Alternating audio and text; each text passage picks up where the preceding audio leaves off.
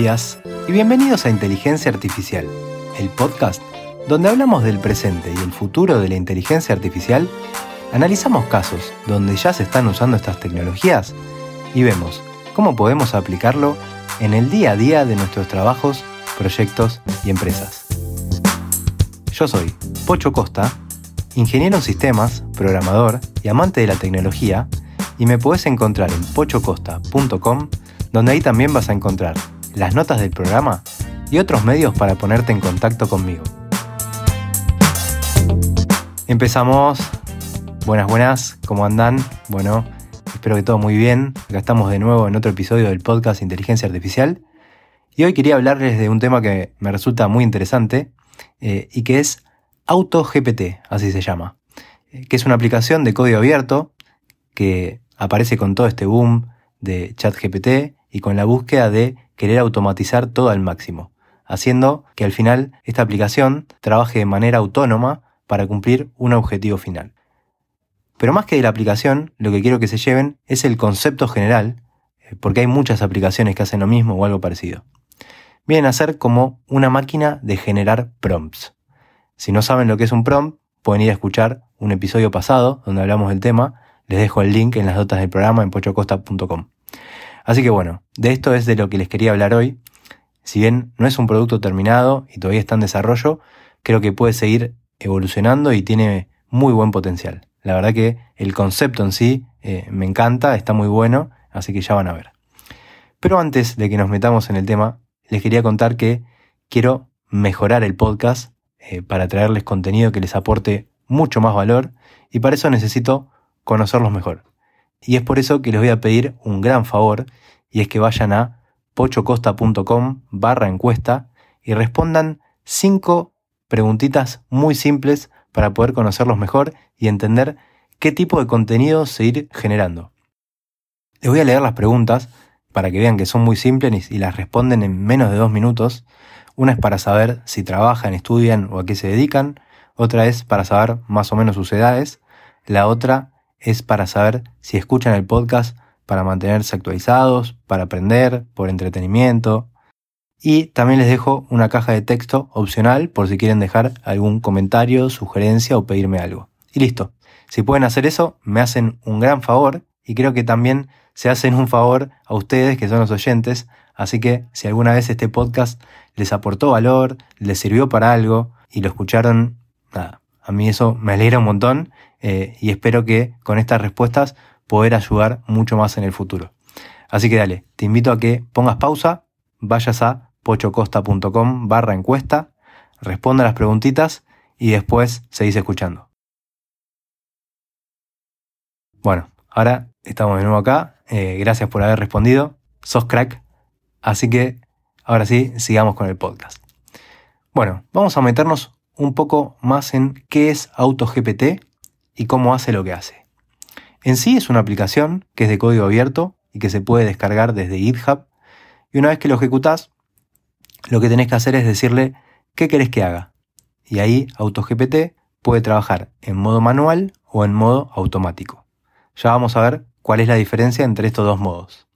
Entonces, por ejemplo, podemos decirle que haga un documento con los resultados de un estudio de mercado, o que arme un plan de negocios, o que arme un plan de marketing, un presupuesto, lo que se te ocurra. También le puedes pedir que programe la pantalla de una web, por ejemplo. Pero bueno, vamos de a poco. Así que cuando le decimos qué queremos que haga, la aplicación lo que va a hacer por detrás es usar la API de OpenAI para desglosar esa meta final en objetivos más pequeños. También va a generar una estructura de tres partes que te la va a mostrar en pantalla. Y estas tres partes son un pensamiento, un razonamiento y una crítica. Una descripción de lo que es el pensamiento o de un pensamiento, por ejemplo, podría decir algo así. Tengo que hacer un estudio de mercado para identificar los temas más relevantes y tengo que empezar buscando información en Internet sobre tal o cual tema. Todo esto va a depender de cuál haya sido la meta que le pusimos, ¿no? Así que como ven, una de las cosas que, puede hacer es conectarse a Internet para conseguir información. Eh, y eso está buenísimo. También nos va a mostrar un plan con algunas tareas que va a hacer para cumplir con la meta, como por ejemplo si le dijimos que haga un estudio de mercado para vender algún servicio a pequeñas y medianas empresas, podría estar generando un plan con estas tres tareas. Primero, buscar información en Internet sobre pequeñas y medianas empresas en el mercado objetivo. Segundo, analizar los puntos de dolor y los desafíos que tienen esos negocios. Y tercero, identificar cuáles son los temas más relevantes y demandados por esos negocios. Y después, una cosa más que hace y que es interesante, es como una especie de exigencia que se hace a sí mismo, que en la aplicación figura con el nombre de crítica, donde por ejemplo va a decir, en mi investigación necesito asegurarme que el análisis se base en información de sitios confiables y relevantes. Y esto último está buenísimo porque sin que le hayamos dicho nada, es como que se va autoexigiendo. Pero bueno, la cosa es que ahí por último nos muestra también cuál sería la siguiente acción que piensa hacer y ahí es donde se frena y nos pide feedback o nos pide que validemos si estamos ok con eso que va a hacer. Y esto lo hace si estamos en el modo manual. Como les decía antes, está el modo manual y el modo automático. En el modo manual, la aplicación va a ir validando con nosotros cada tarea que va a hacer y en ese momento nosotros podemos darle feedback, o sea que podemos agregarle o cambiarle algo de lo que va a hacer. En cambio, en modo automático, toda la información que va a tener es el prompt que le dimos nosotros al principio. Y con eso va a tirar para adelante hasta que crea que haya terminado y ahí va a frenar. O va a frenar cuando haya llegado al presupuesto que le hayamos dado como límite. Porque claro, esto cada vez que llama a la API de OpenAI va a ir gastando dinero. Son centavos de dólar que gasta. Puede ser un centavo, dos centavos. Eso va a depender de la cantidad de palabras que tenga el prompt que va autogenerando. Y va a ir sumando lo que va gastando para asegurarse de no pasar el presupuesto máximo que le dimos. Entonces, ahí están las dos alternativas por las que puede frenar en modo automático. Que sea porque a su criterio llegó a la meta o porque se quedó sin nafta, o sea que se gastó todo el presupuesto antes de tiempo. Pero en modo manual, nosotros vamos a poder decidir en cada momento si queremos seguir o no en las etapas intermedias antes de que llegue a la meta. Y bueno, en el medio va a ir haciendo todas estas tareas que se planificó al principio y va a ir iterando sobre ellas, mostrándote siempre esa estructura de tres partes que les decía antes, el pensamiento, el razonamiento y la crítica, y por último, cuál sería la siguiente acción que quiere hacer. También lo que va a ir haciendo es generar archivos de texto donde va dejando toda la información que va investigando, va generando y además también donde va a dejar el resultado final de lo que le pedimos. Todo esto lo va dejando en una subcarpeta llamada Workspace dentro de la carpeta donde tenemos descargado AutoGPT. Yo les dejo el link en las notas por si quieren descargar y probar AutoGPT. En realidad ahora les estoy hablando de AutoGPT, que es una de las aplicaciones que hacen esto, pero hay varias que hacen más o menos lo mismo pueden buscar. Hay una que se llama Baby AGI, otra que se llama Agent GPT. Hay muchísimas. Incluso hay algunas implementaciones de, esta misma idea, pero que están más especializadas para programar o para hacer software. Eh, de hecho, estuve probando alguno de estos también, así que aprovecho de paso y les cuento mi experiencia. Pero antes, como para cerrar con el tema de AutoGPT, les quiero contar de los resultados porque como les dije antes, esto es un producto que todavía está en desarrollo y la verdad es que en mi experiencia los resultados no fueron tan buenos. Yo lo probé en modo manual un par de veces, dándole algunas metas inventadas como para ver qué hacía. Y bueno, la verdad es que hizo la tarea, pero para mí el trabajo no estaba totalmente terminado cuando terminó.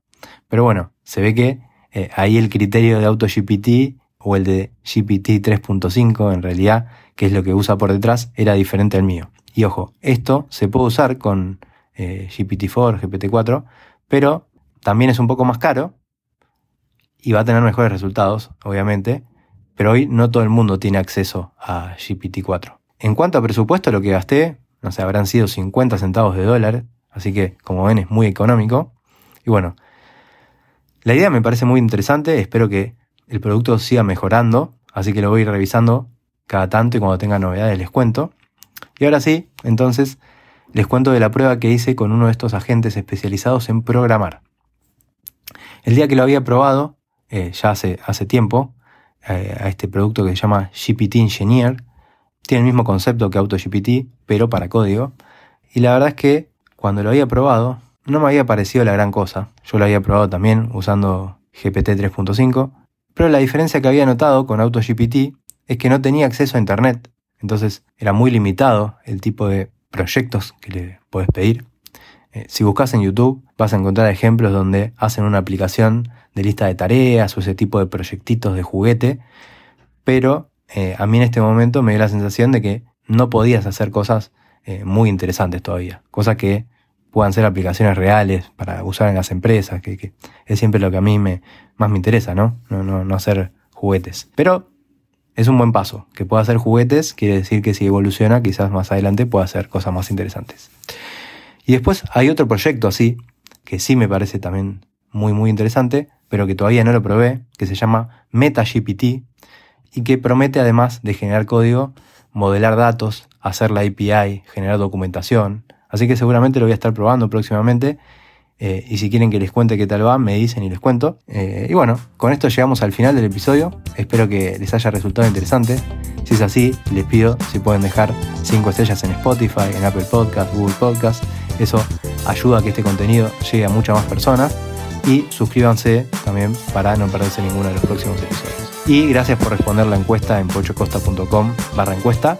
Y nos escuchamos en el próximo episodio, donde seguiremos hablando de este hermoso mundo de la inteligencia artificial. Ah, me olvidaba. Recuerden suscribirse a mi newsletter para mantenerse al día con las novedades del mundo de la inteligencia artificial.